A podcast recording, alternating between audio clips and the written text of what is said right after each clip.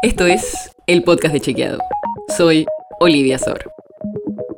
Hoy vamos a hablar de Brasil. Porque este domingo es la segunda vuelta de las elecciones. Los brasileros van a elegir entre Lula da Silva y Jair Bolsonaro. Pero, como suele pasar, hay mucha desinformación circulando. Algunas de las más preocupantes son las que delegitiman el sistema de voto y generan dudas sobre la confiabilidad del sistema. En Brasil el voto es electrónico.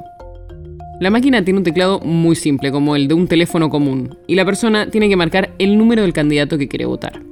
Si la persona se equivoca, puede corregir, y cuando está segura de que marcó bien, aprieta un botón verde para confirmar.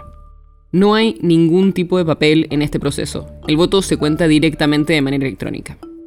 Este sistema se empezó a usar en Brasil en 1996, así que van varios años que se viene usando y hasta ahora no hubo grandes cuestionamientos al sistema en sí. Pero eso cambió. Desde hace meses que Bolsonaro y muchos de sus seguidores vienen diciendo que podría cometerse un fraude.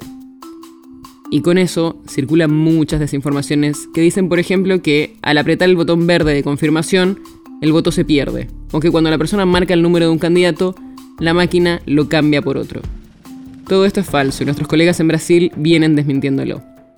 Pero es muy posible que mientras más nos acercamos a la votación, sobre todo el día mismo, esto circule más y más. No es algo tan novedoso tampoco. Digo, no el tema del sistema de voto que cambia en cada país, pero esta idea de legitimar las elecciones con falsas acusaciones lo hemos visto en muchos países, como en Estados Unidos. Y esto pasa mucho con la desinformación en elecciones. Pensamos que es algo súper único y propio de cada país, pero cuando miramos las tendencias, hay tipo de desinformación común en muchos países. Otro ejemplo son las falsas declaraciones de los candidatos o supuestas propuestas que hicieron. Como un video de Bolsonaro donde supuestamente está hablando de que le va a sacar los derechos a los trabajadores en caso de ser reelecto, y es un video viejo, fuera de contexto. O una supuesta propuesta del Partido de los Trabajadores, el partido de Lula, de que quiere limitar el consumo brasileño a 700 reales por persona y que todo lo que esté por encima será confiscado.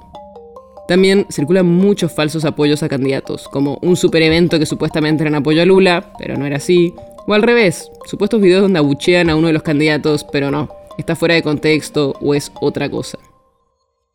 Y lo que también está circulando mucho es desinformación sobre las encuestas.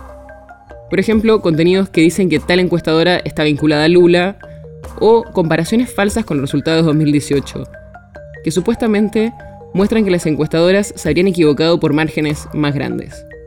Vamos a estar súper atentos a lo que pasa este domingo en las elecciones en Brasil para ver qué pasa y qué desinformación circula. Y también es una forma de empezar a prepararnos para anticipar qué desinformación podría llegar a circular acá el próximo año durante las elecciones. Si quieres saber más sobre esto y otros temas, entra a chequeado.com o seguinos en las redes. El podcast de Chequeado es un espacio en el que de lunes a viernes te contamos qué de lo que escuchaste o circuló es verdadero o falso. Te traemos datos para que puedas entender mejor las noticias. Si tienes una idea, algún tema del que te gustaría que hablemos en un próximo episodio, escribinos a podcast.chequeado.com. Y si te gustó este episodio, seguinos en Spotify o en tu app de podcast favorita y recomendanos a tus amigos. Es una producción de Chequeado, producción colaboración con Posta. La producción está a cargo de Martín Slipsuk y Sebastián Chávez. Y la edición es de Nacho Guarteche. Yo soy Olivia Sor. Hasta mañana.